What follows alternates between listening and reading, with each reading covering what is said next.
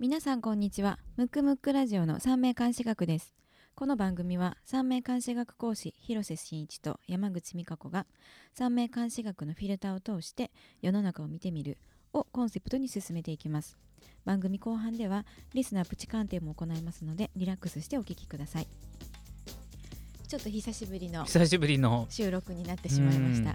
ちょっとね皆さんにちょっとあのほら謝りなさいちゃんと。謝りねしないといけないんですけど あの収録前日に前回、あのインフルエンザになってしまいまして、うん。あの第2第4月曜日配信予定のね。三名監視学なんですけど、そうそうそう。前泣く回がね。泣く前回1月の第4週4週目が。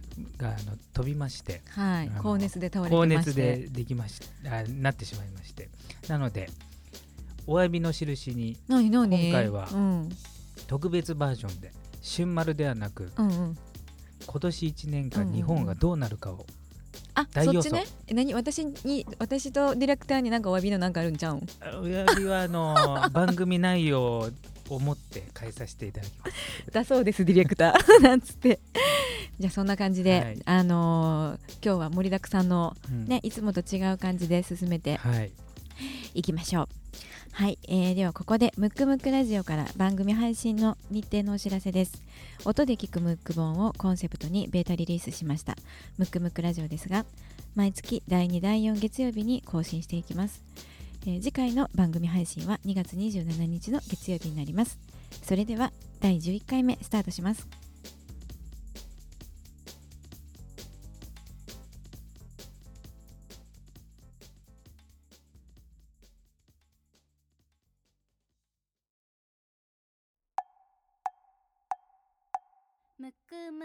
ラジオだべ？むくむくラジオだべ？むくむくラジオだべ？今回はあの特別大サービスということでおはい。詫びをも兼ねて、えー2017年どんな1年になるかっていうのをなんと日本ではなく地球サイズで。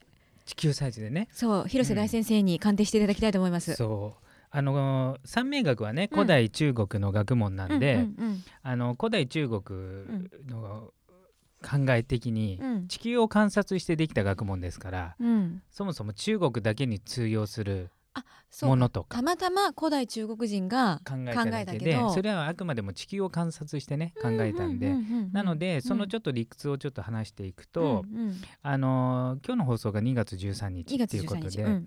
えー、とやっぱ新年の始まりが、うん。うんあのー僕たち三名学使ってる人は監視歴っていうのを使いますから、うんね。2月4日からなんですね、うんうん。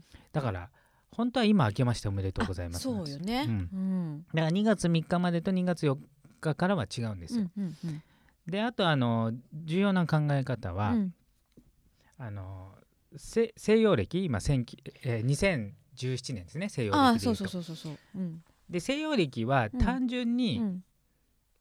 数、数というかなんていうんですか順番に並べただけみたいなところなんですけど中国人が考え当時のね、うん古代の中国の人が考えたのは、時間には質があるっていうことなので、時間に質？うん時間には質があるね、うんうんだから質をうん。うん質そのものを、うん。えー、と表現したいと。うんうんうんうんうんうんだから例えば西洋暦でいうと2017年と18年って単純に数字が1個加わっただけで同じ1年間じゃないかみたいはいはいはいはい今年の連休どうなってんやみたいな？なそうそうそうそう。でプラスあとうん。自分のね、実年齢が例えば20歳からあー21になっ21になるとか。てだから21の抱負とかはあるかもしれないけど、うんうんうん。17年うのん。地球の木の状態がこうだからこうしますとか、そんなことは考えないわけですそんうんそんな概念ないよねないよね。みんなね。うん。でそこからそそれをまうん。あちょっと、ラジオの限られた時間ではちょっと詳しくは説明できないですけど、要するにに質も考慮したやつで、あの作ってるっていう暦なんですよ。だから単純に2月4日になって年が変わりましただけではなくて年が変わったイコール、景色も空気も全てが本当に木が入れ替わって全く違う状態にななるんですよっていうのが大事なんですよ。なんかあのほら一日の、うん、毎日の一日の運の量の総量が違うって言ってたやん、うん、それが年単位とかでも全然違いますよっていう。そうそう全然違う。で、うん、もちろんそれその質が自分にとっていいものか悪いものかは人によっても違うし、そうね、あとは荒れやすいのか穏やかなのかも違ってくるしだから全然ね違うんですよ。荒れてる木の年とか穏やかな木の年とかってこと、はい、でそれを、あの、10巻12詩っていうので表してるんですけど、うんうんうんうん、で今あの干支のごく一部が残ってるんですけどね。えっとね、うん。うんうん、じゃあ例えばじゃあ今年の干支はって言われたら美香ちゃん何て言いますか？今年鳥年、うん、鳥年、うんうん、で、うん、本当は干支えっとえっと三名学的には漢詩っていう、ね、同じことですけどね。うんうんうん。えとっていうのは2文字であの干すっていう字に支えるっていう字でえとじゃないですか、で十二支あの詩の方が十二支で、うんうんうんうん。えっ、と干すっていう字あの普通私らが「え」って呼んでる方やな、うん。絵っていうのはうん。10種類の十巻っていうやつなんですよ。うんうんうんだから正確に言うと干支ってなると、うん。今年は定価の鳥っていうのが正しくうんうんうんうん。て鳥だけだとうん。死だけ言ってる感じなんですよ。はいはいはい、はい、けどそこだけ名残が残っちゃってるんで中途半端に残中って途半端るってこと？だから、うん。へ下手すると、うんまずその漢詩を使いながら西洋暦混ざってるから、元旦から鳥年ってなっちゃってること自体がまず暦が違うのに、あーなんかでもさ日本人らしいけどね。そうそうそう クリスマスもやって、良くも悪くもね。そうお正月もやっててね、うんうん。良くも悪くもごちゃ混ぜになってますけど、うんうんうんうんまあ理屈が全然違うので。ああツッコミどころ満載なんやそほんだから十二支うんを使うんであれば、うん。鳥年は2月4日にしてほしいなっていう感じですよね。じゃあ郵便局さ二回年賀状売り出せばいいのにな。まあもうだから年賀状自体どうかなと思いますけどね。すいません、うん。そう。で鳥で、うん。だからたまに、うん、あれ十二支ってなるから12個あるわけじゃないですか。ね牛とらがな、うん。うんうん。だから12年前の鳥年はどうだったでしょうかみたいな感じのことをね言うんですけど、そもそも、えさっきも言った干支の「と」の部分だけですね。うん。十二支は。うん。だから絵の部分は、うん。実はその一つの十二支に対してうん。5個違ったやつが乗る可能性があるわけです。うん。本来はね。本来は。うん。で今回は定価っていうのが上に乗っかってるんで、うん。定価の鳥。うん。で1個の十二支にうん。5個可能性があるってことはうんうんうんうん。12×5 で60なんですよ。だから60、巻詞ね。えー、と例えば自分が生まれた年が、うんうんじゃあ例えば、まあ、うちらネズミ年なんでネズミ年だったら、うん。次のネズ12年後のネズミ年と僕らが生まれたうんネズミ年は違うネズミなんです。よ。木が違うってことやな。木が違う。うんうんうんでそう考えるうと、んうん。全く同じものが来るのは 12×5 なんでうん。60、60年。後ってこと。ということは60歳。何何します ?60 歳。人間60歳になったら何しますか？還暦的な？還暦。うん。暦が一巡するから還暦。歴がねうん。関するわけね。そう関するわけ。えそうそうそう。関する意味わかんないけど。そう。巡るわけ。巡るぐるっとね。ちちょうど全く同じの来るのが60年後なんですよ、ん。だから赤ちゃんに帰るってことで赤いちゃんちゃんこってことなんですよ。そんなダジャレも盛り込まれてるんや。盛り込まれてるんですよ、うんそれって古代中国の人もやってたんかな？やってやってたのかわかんないけど、まあ、とにかくお祝いはしたんだと思うのね。まあ、昔の人が60 60生きるっていうのはまあ稀ですけどね。そうかそうか、あの日本でも、うんうん。あの戦国時代でなうんうん人間40歳ぐらいのあ時ですから。あそうなんや、なんかだから古代だったらまあなもうものすごい早いそっかそっか。寿命だったと思うんですけどね。うーん。なんかいろんなさうん。病気が出る前にもう死ぬんやなみんなな昔は。そうそうそう。だから、うん。あの逆に言うと、うん。思い患うことが少なくうんうんうんうん。死んでいってる可能性あるんですよね。そっか。まあどっちが幸せなのか分からへんけどそうれも別にいいのかもしれない。そうそうそうそうそう。で戻すと、うん。なので、うんあの今年は定価の鳥っていうね、うんうんうんうん。年なので、うんうん。えっと一応ねうん。他の読み方で言うとカレンダーの一部に書いてあるのは、うんうん。あの定価をあの三名学では定価ですけど、定価ってあのうん。火の鳥って読む場合もね。だから火の鳥の鳥ですね。あうん。ーなんかあのさ昔のカレンダーみたいとかにはなんかそんな書き方してない。なんとかとみたいなそうだからもしうんこの定価の鳥年をうん。比べるんであれば、60年前と比べないといけないんですよ。それと同じー。質のき時間はいはいはいはいはい。同じ時間帯が来ましたよっていうことなんです。ってことは60種類の気質が地球にはあるってこと？地球のあの質がね、うんうんうん。あの古代中国人が考がえたのは、うんうんそう。でそれのうん。たまたま、ん。えー、と2月4日から、うんうんあのうん。うん定価の鳥っていう、うん。あの時間の質が来ましたよと、じゃあ定価の鳥をね、うん。ちょよく見てみると、あの東洋の考え方で、うん。大きい考え方で五行っていうのがある五んですよ。五行っていうのは、えー、と地球を観察した時にうん。細かく分けてそれ以上分けられないっていううん。五元素、うん。元になる、うんまあ、映画でもフィフスエレメントったね、うん、それと同じです。うんうんうんうん。だから5つのものね、うん。だから地球を観察した時人間とか動物は抜かして、うん。えー、と地地球球を見た時に、木があるな木で火火がある。ファイヤーねで土。うん。地面とか、うん。あとえ金金は岩とか石。うん。鉱物、あと水、ね。海とか川とか。水ね。うん。これで木火土金水っていうんですけど、うんで五行。うん。でその五行とうん。あと陰,、陰と陽が加わって。あ引用ね。うん、ん。引用五行ね。そう陰陽五行論っていうのができたんですよ。うん。これがベースで質を見てるんですね。で、うん今回ちょっと細かいことになるとちょっと眠くなっちゃうんでみんな。あの、うん。端折ってやるとうん。定価の鳥っていうのは、うん。火と金の質がありますよってことなんですよ。ファイヤーと鉱物ってこと？鉱物、うん。でファイヤーと鉱物ってあの、五行というのはそれぞれ連動してて、うん。あの意味を持ってるんですねその組み合わせ自体に。うんうんうんうんうんで火と金っていうのはバシバシぶつかり合うっていう木なんですよ。火と金ね。うん。うん。ということはどういうことかっていうと,、うん。えー、と2月4日からうのん2017年に2017年ね。うん。は、地球上の気気あるいは時間が、うん。質がね。うん。うん。バシバシ戦ってますよっていう年なんですよ。えーなんか穏やかじゃないやん。穏やかじゃない年なんですよ。えーなんかゆるっと行きたいのに。ゆるっとはいけないんですよ。うん。まあもちろん個人的な運勢っていうのは別にありますから、あまあねうんその個人の運勢としてゆるっとはありますけど、うん。地球上の木としてはバシバシ戦ってますよみたいえじゃあなんかな。さうん。あのーえー？っていうようなニュースとかがうん。いっぱい出てきたりするってこと？そうそうそう。ただその代わり火っていうのはまだ勢いがある状態なんで強いとも取るんですよ。うんうんうんうんうんうんだからどっちかというと何ていうんですかこう低迷しすぎて、うん。なんかこう例えばき飢餓で戦争が起きるとか、そういうことじゃなくてイケイケすぎてバシバシするみたいな、はいはいははい。ないんかちょっとこうつ力強さも持った年の質なんですよ。うーん。まあそれの象徴がちゃんとねうん。やっぱりあのアメリカで T さんが出てきたりとか、まさしうく、ん。なんかバシバシ熱くて、うん。熱苦しい感じの人ってことでしょ？そう。だから今年はどっちかというとイケイケの人が台頭しやすい。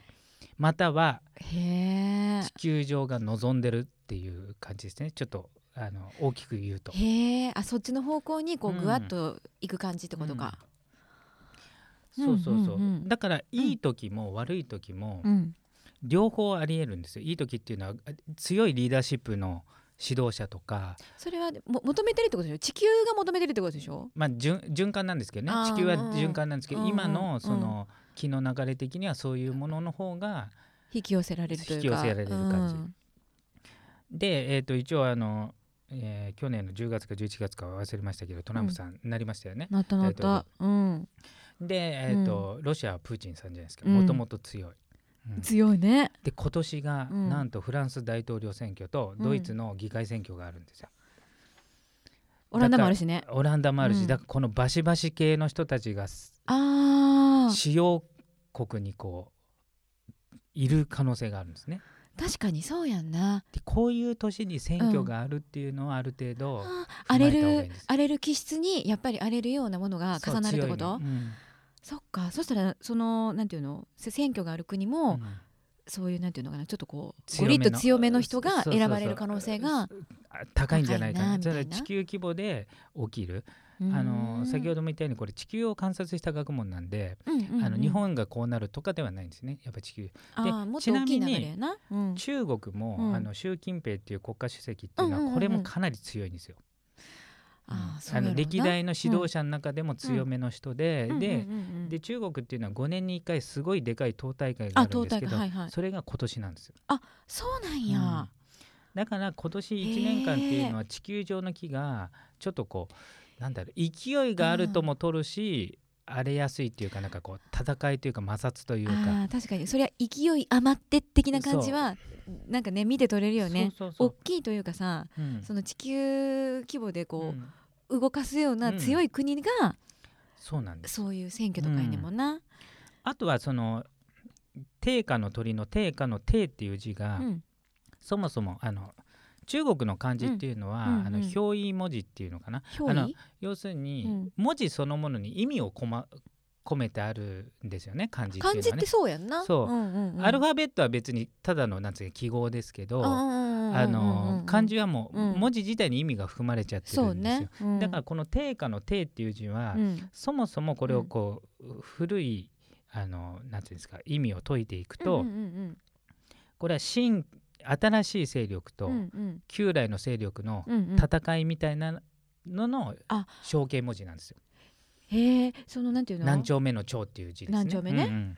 この一文字だけでもそういうこうなんかバチバチした感じをそもそも表す表してて、うんうん、でさらにその手は火なんで火と鳥、鳥は金なんで、うん、それがバシバシ戦ってると。わなんか荒れそうやね。荒れそうな感じなんですよ。うんうんうんうんただその荒れるっていうことはあのいい面もあってそれはなぜかっていうと、うん、古い停滞してたものが、壊れるから壊れて新しく生きのいいのが出てくるっていう意味もあるのでじゃあ例えばあのなんていうんですかね、うん、例えば古い会社でねあの取締役がじいさんでのさばってて、なかなか新しい人の意見が採用されないとか、それもまた停滞の原因じゃないですか。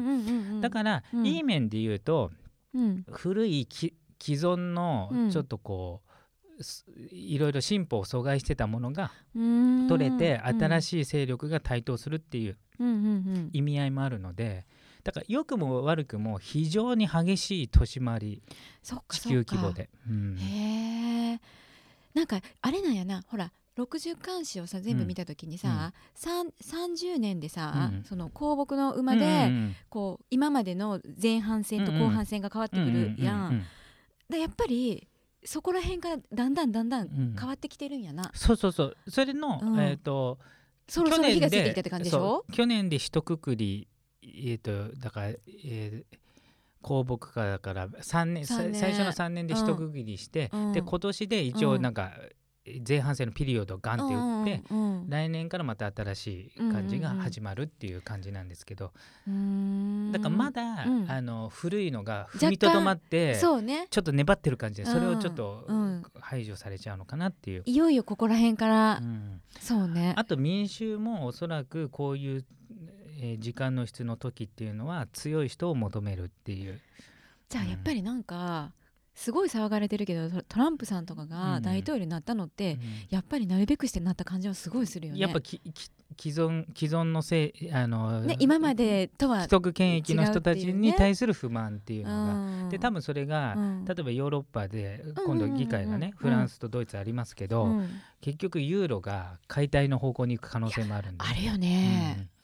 だから激激しく動く可能性があるんで今年っていうのは、うん、もしかしたら歴史上、うん、非常に重要なターニングポイントになる年かもしれない。ちょっとなんかあのあれかもねニュースから目が離せないというかね。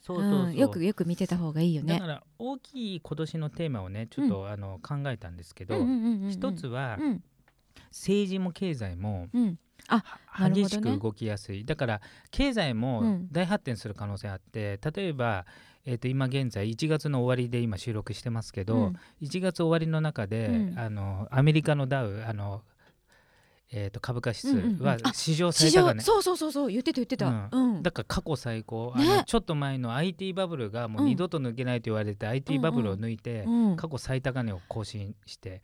で多分今目キラキラしてるよ、日本も直近高値をな春ぐらいには抜くんじゃないかなと思ってあそうなんやその代わり、うん、バシバシ激しい年だから上がったままとか急落する可能性もあるんでそうやな気ぃつけてや、うん、ありそう乱高下しそう乱高下、うん、それが世界中でねあ、日本だけだからじゃなくてアメリカだけとかじゃなくてねなので一つは経済とか政治を含めて大きく、あ経済も政治もってことか、動きやすいっていううんで2番目は、うん、えーと、例えばじゃああの先ほど言ったように、うんうんうん、じゃ同じ鳥でも質が違うので、うんうん、5種類あの鳥の上に乗っかってるね十巻って呼ばれるものが5種類あるんで、うん。うん、同じ定価の鳥で60年前っていうことで、年前ね、じゃあ60年前何が起きたかちょっと調べてみたんですよ。うん、60年前は1957年ですね。1957、うん、でこの時っていろいろなんか日本が南極に初めて上陸とか南極越冬隊。60年前からもう南極とか行ってたんや。そう。すごくない？あと名古屋に、うん、日本初の地下街ができたりとか。今なんか普通やけどな。うん。あと大手百貨店ができたりとか。東京が人口をロンドン抜いて世界一とか要するに技術革新が進む年なんですよ。要するに古いものと新しいものが戦ってる1年でどっちかというと新しいものが勝つみたいな年ってことは、うん、今までにない発明とか発見とかそういったものが世に多分水面下ではね。もちろん研究者はだいぶ前から研究してたと思うけどそれが世に出てきて。出てきて、みんながその新しい技術に対して、うなんかこう便利さを感じる元年かなみたいな。へえ例えばスマホとかも急に広まったじゃない、うんうん、そう確かにあっという間やったな。あっという間にだって3年ぐらい前34年前だと一部 iPhone マニアの人がなんかスマホ持ってるイメージで。あんまりだって別にそのガラケー使っててもあそうなんや、うん、みたいな感じだと思うな。そうそうそう、うん、でこれってあのまあ何でもそうだと思うんですけど、うん、これ使わないと分かんないんで多分ガラケーの人は、うんうんうんあの別にスマホを使ったことないので、うん、ガラケーで事足りるじゃんってことだと思うんですよ。うんうん。でスマホに移った人はガラケーに戻れないというこれ二極化が進むわけですよ、うん、絶対に、うんうんうん、だから技術革新がいくら進んだとしてもそれに乗らない人ももちろんいるんですけど、うん、どっちかというと新しいものの方が普及率が高くなるっていうことなんでまあ並走する感じですよね。うん、あそうやんな、みんながみんなそれを必要としてるかって言ったら、うん、やっぱりそうじゃなかったりするもんね。ただどんどんどんどん、あの新しい技術が進んで、例えばちょっと前までどっちかというと検索ってヤフー使ってたけど、今ってグーグルの人が圧倒的に多かったグーグルっていうもんな。そうそうそう、だからそういうのもなんかね広まる時あっという間なのね。ああ、そうやな。だから今、えー、と収録の時点で1月の終わり、えー、とこの放送の時点2月の頭に、多分皆さんが頭にないことが年末ぐらいにはもう使いこなしてる可能性がある、普通にな？普通にあこんな便利なのが出たんだみたいな。一応ねちょっといろいろテーマで言うとまあ、自動運転とかね。あの、うん、ちょっとあと IoT って言ってあのインターネット・オブ・シングスっていう全てのものがインターネットにつながってはいはい、うん、家電とかがなんかそう全てが自動で行われるから、うん、今までは例えば人間がある程度操作しないといけなかったけどそれがもう自動的に全て行われるみたいな感じでだから、どこでコンピューターが使われてるのか分かんないぐらいのレベルになる可能性があるんですよ。なんかさ脳みそいらんくなるな。そうそうそうそうそう。そうそうどんどん便利になって例えば考える必要なくない、まあ、僕も iPhone 使ってますけど、うん、iPhone とかってなんかパスワードってなんか別に自動的にこうなんか入っちゃったりするからなんか覚えてなくない？覚えてる？あ、うんとあのなんていうのかな。そう分かる分かるそれ、うん、だからどんどんどんどん便利になっていっちゃって、あの逆に あのそれから外れちゃった時、うん、例えば、何らかの不具合で元に戻さないといけない時っていうのは結構きついかもしれないね。わ、うん、かる。あの人の電話番号とかが覚えられへん。そうだよねもう覚える必要ないもんね。そうそうそうそう。そうそういうなんていうのこう便利さを、うん、なんていうんですかこう自然と感じちゃうような。だから何が起こられるか分かんないけどでももうそれが普通になったらな。便利みたいなことがでそれで孫さんが何兆円かけて買ってますからね。IoT の基盤になる、うん、あの半導体っていうのを使うんですけど、半導体の設計の会社、うん、世界を最大手を買収ししましましたから、うんうんうん、あの人やっぱ時代を見る目がすごいので多分これは本格普及するんじゃないかななんかもう ソフトバンクはどこに向かうんやろうね、うん、まああれ純粋投資会社みたいなもんですからね。あの通信会社ではないですから、ね、ではないよねもはやね、はい、あとは、あのバイオですね。新しい薬、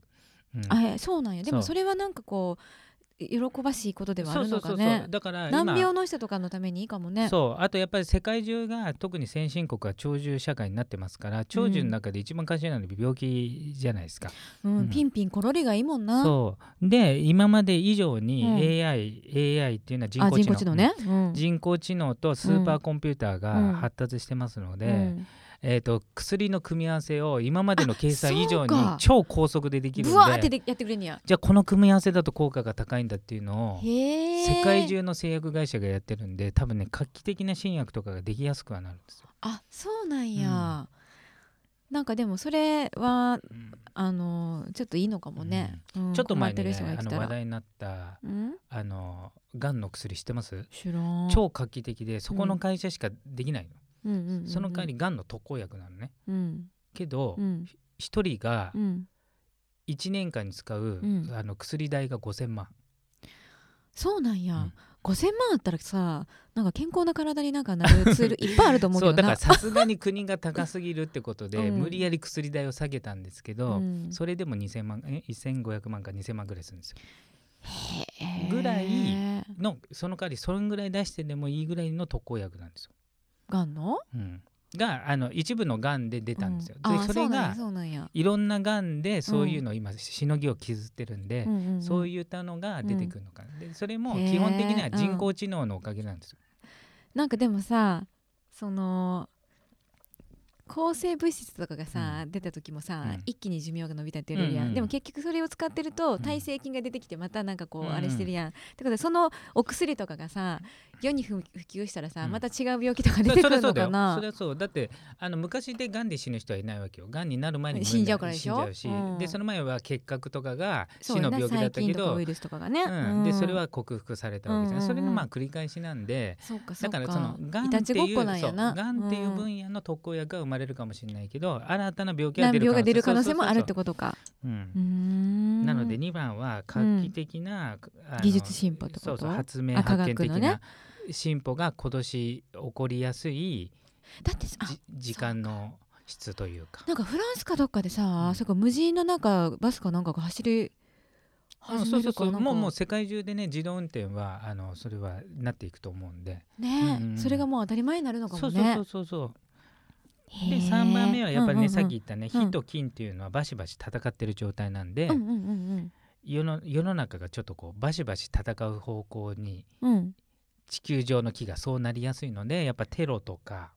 戦争的なね。戦争的な。あとやっぱり火がテーマなんで、うんうんうんうん定価だけに？定価だけ。だから噴火とか、あそんななんかストレートな感じなんや。火山の噴火とかあと火事、大規模な火事とか。あとはねちょっとやっぱりねこういう木が荒れてる時っていうのは、少し天変地異起き起きやすいの。地震とかも含めて。そもそもね、うん、で、うん、地球上で最も地震が起きるのが日本なんで、あじゃあ地震そっか、まあ他の国で 今言ってるのは地球の木の状態を言ってるから日本に特化したわけではないですけどそもそも。特に日本がそもそも地震が多発国なんで、うん、気をつけないとな。あじゃあやっぱり地震の可能性は非常に、今年は大きいってこと？あるあるかなって。ただ今までの経験上、言うと、うん、あくまでもねあの、経験上なんで。大体、あそこが危ないってとこは来ないんですよ。へえ南海トラフ的な？そうだから南海トラフはどっかにいつか来るとは思いますけど、うんうんうん、そう言ってても大体ちょっと外れたところに来たりする、ね、そうか。この間の熊本みたいに多分安心やろっていうところがぐらっと来るんや。だからやっぱ日本全部が危ないと思った方がいいから、うん、やっぱりちょっと備えてた方がいいと思いますよ。分かった、うん、災害セットとかなんかないけど、うん、乾パンとか買おうかな。たまたま僕ね歴史もちょっとオタクで詳しいんで、うん、言っとくと、うん、あの関東の場合は必ず定期的に過去の歴史上は起きてるのね。えその天災がってこと？天災が特に、うんうん、あの関東の直下型地震っていう直下型地震って起きてんねや、うん、あの真下で起きる地震のこと直下型地震ねほんまに怖いからね。ビョンって体動くから。そう。で東京、うん、東京は定期的に起きて今は一番間隔が空いちゃってるぐらいなんで、うん、もういつ来てもおかしくないやいつ来てもおかしくない。で前回はあのあの関東大震災で大正時代かな。でその前は安政の大地震って言って、あの幕末に起きてるんですけど、あそうなんや。そうそうそう。だからあの必ず起きてるんですよ。なんかそんな直下型地震とか来たらさ、うん、めっちゃ高層ビルとか建ってるけど大丈夫、いや高層ビルは絶対大丈夫。なんですあの地震のシミュレーション出てて死ぬのは大体火事なんで、火事の煙の一酸化炭素中毒で大体死んじゃうんですよ。だから地震直撃の被害っていうのは日本の耐震構造すごいからあさすがさすがなんや。火事が一番怖いんですか煙、うん、へじゃあ一般のなんか住宅とかの方がそうそうそうそうそう。あ危険ってこと、うん、なのでまああのなんていうんですかまあ地震とかね常時備えられないと思うので、うん、とりあえずなんか避難グッズセットみたいなのとあとどこに家族でねじゃあどこに逃げましょうかとか。なんかあったらここ集合ねみたいなのね。それにしといた方がいいかもしれないですね、うん、そうね。なので地球上の気が結構動く年なのでまあ面白い新しい技術っていう意味では、うん、あの面白い反面、うん、いろんなことがある可能性ありますから備えも怠らないように。そっか。なんか株いっぱい買ったらあかんで。うん大丈夫です。それはあの両方やりますからね。下がってもいいようにしますから、はい、なるほど、えー、じゃあ今年定価の鳥の、えーと、特徴的なところは経済とかが乱高下しやすい、えー、科学技術の進歩が目に見えて大きく出てくる、えー、テロ火災地震などの天災が、え起きる可能性が非常に高い、えこの辺がなんかちょっとこうターニングポイントにね、うん、なってくるとやっぱりヒロ君当たってたなみたいなね。三名学ね。三名学。あそうねそうね俺の予言ではないね、うん、三名学すごいなっていうのがまたグループの、はい、LINE のグループトークでできるといいね。はい、えーと今回は2017年どんな1年になるかをお届けしました、えー、それではここで1曲お聴きください。大統領で花火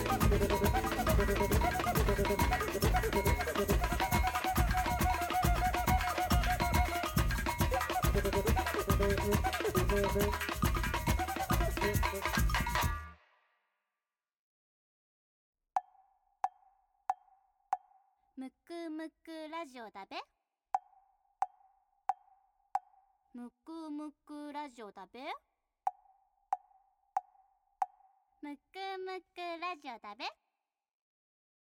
はい、えーそれでは大人気のコーナーリスナープチ鑑定になります。はい、えーまずはお一人目、はい。えーラジオネームすみれさん。えいつも楽しい放送をありがとうございます。広瀬さんと美香子さんの絶妙なやりとりを聞いてて本当に心地いいです広瀬さんの辛口コメントにも愛を感じます。ありがとうございます。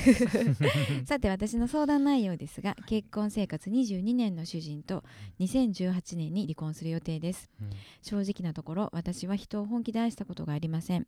死ぬまでに人を愛し愛される体験がしたいです。私にそんな日が訪れるのでしょうか。鑑定よろしくお願いしますとのことです。なるほど。ちょっとこう、壮大なテーマになってきましたね。愛し愛される体験かなかなかうんうん。ねそれはちょっとこうまあ難しいっちゃ難しいですね。でも恋大きい女ですから美香ちゃんは。何？てか普通に恋愛してたらそんな愛したり愛されたりとかあるんじゃん。てかそうでもすみれさんの場合はうん。今までなかったと、だから今までない人が、うん。そのなんか深い恋に落ちるにはどうしたらいいですか、えー、深い恋に落ちる？うん、やっぱり、うん。天中殺の時うんに恋愛すべきやと思う、あえて。あえて。あえて、ね、えだってさうんなんかもうさそこそこ大人になったうら、ん。なんかさそれこそなんていうの条件見たり、うん。なんかこう見た目気にしたりとかするわけやん、うんでも天中殺そういうのなくなんねやろ、なるほどね。そしたらなんか確かにね。高校生に戻れんじゃない、うん。あとはあの、うん。ちょっと運勢的に言うと、うんうんうん。やっぱり若干恋愛はししづらいというかちょっと恋愛の場所が弱いので、ただタイミミング的には来年うん。2018年19年っていうのは、あの運勢上、うん。あの男性の縁がつきやすいんですけど、これってね最終的にはね欲の強さによるんですよ当たり前ですけえど。欲の強さちょっと待って今年が白くが回ってるからってこと？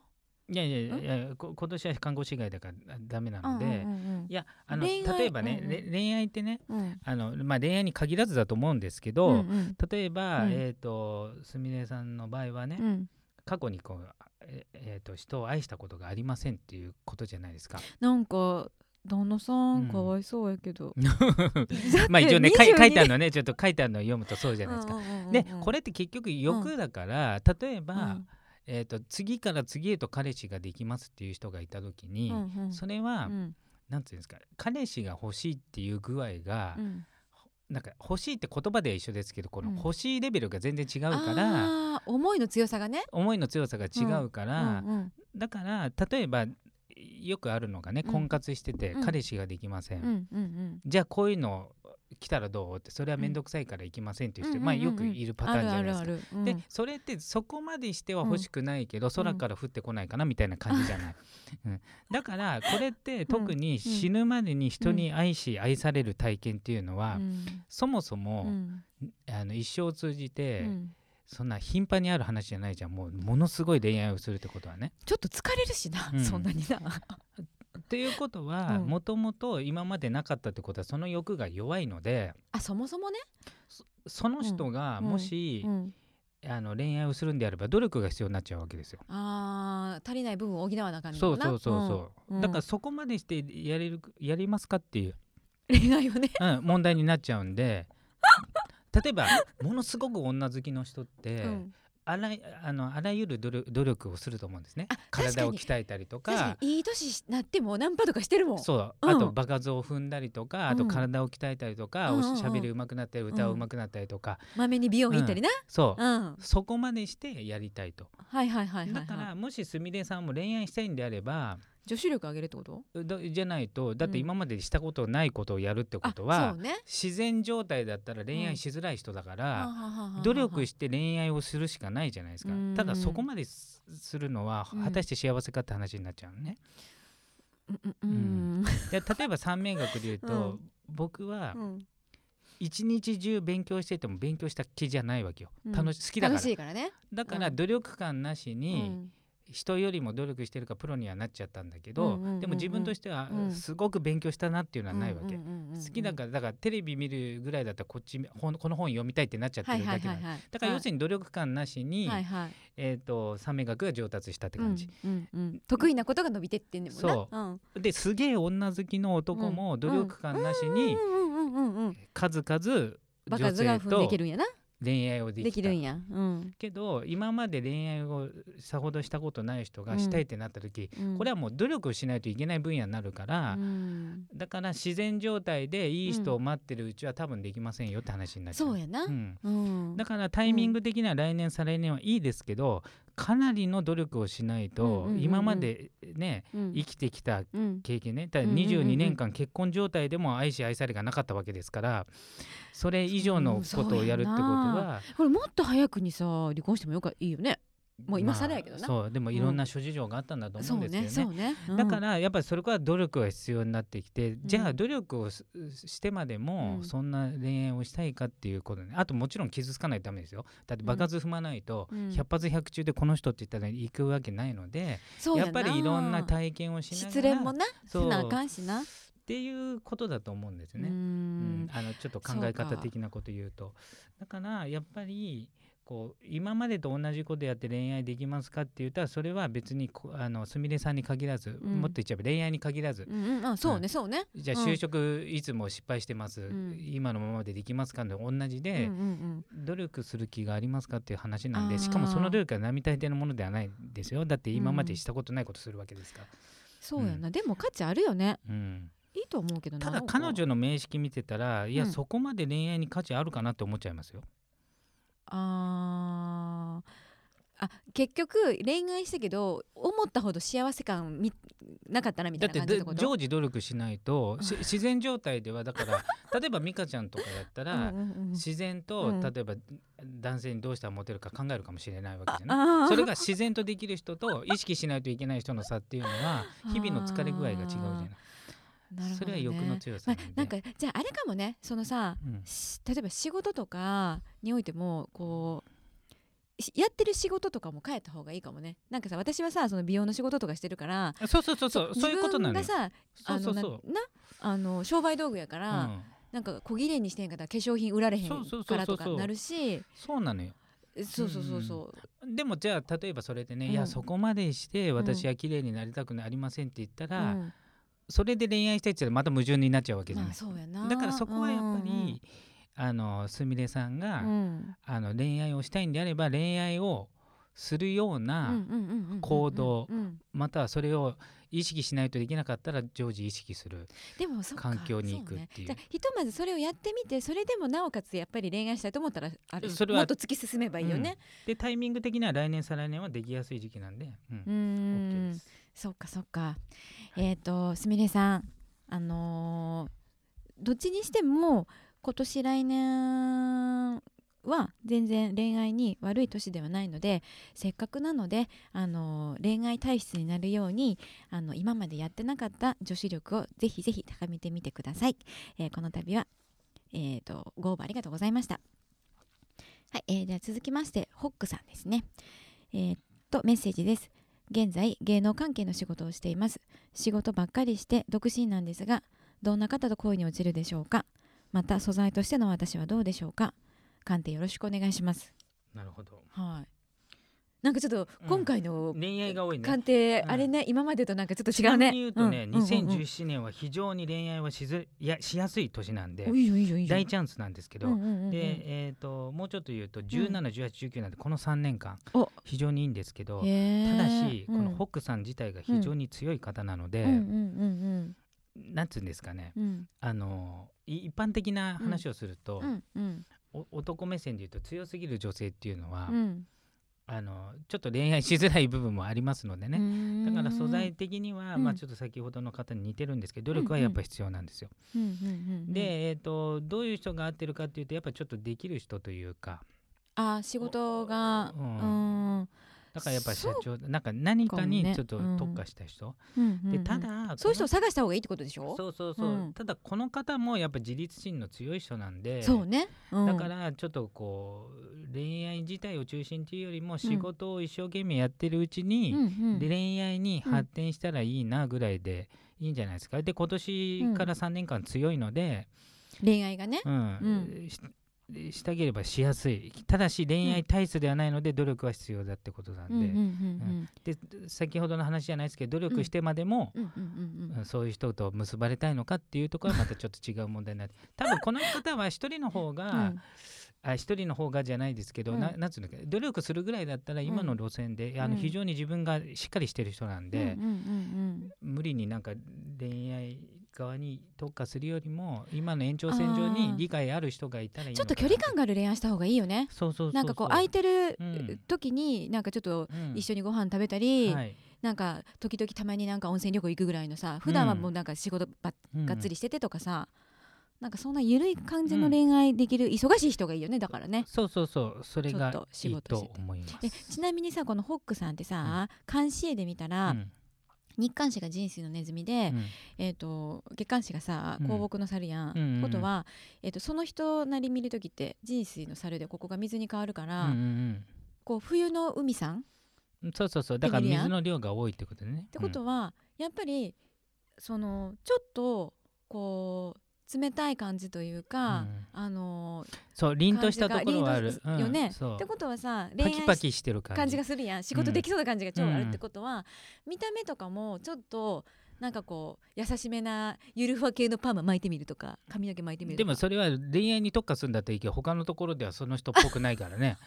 あんまりおすすめはしませんけど、まあ、そうやけど、そうですね、だから今の路線を行きながら恋愛を延長線上にいたらいいなでいいと思うんです、ね、自分のペースは崩さずにってこと、はい、はい、えっとホックさん広瀬大先生からの、あのー、感じはあくまでもやっぱり自分が今やってるお仕事の方がベースになった状態で、あのー、恋愛をつついで？ついでぐらいでもいいかな。でやるような感じの方があのいいんじゃないかなと思います。でホックさん自身がものすごく、えーと、あのしっかりとお仕事ができるあの強い星をお持ちなのであのできればあのあなたに負けないぐらいしっかりあのお仕事がバリバリできるようなできる男性をゲットしてくださいね、えー、この度は、えーとご依頼の方ありがとうございました。えー、このような形で、えーと、プチ鑑定の方を行っております。我こそはという方は番組ウェブページにあるリスナープチ鑑定専用フォームからお申し込みください。むくむくラジオだべむくむくラジオだべむくむくラジオだべ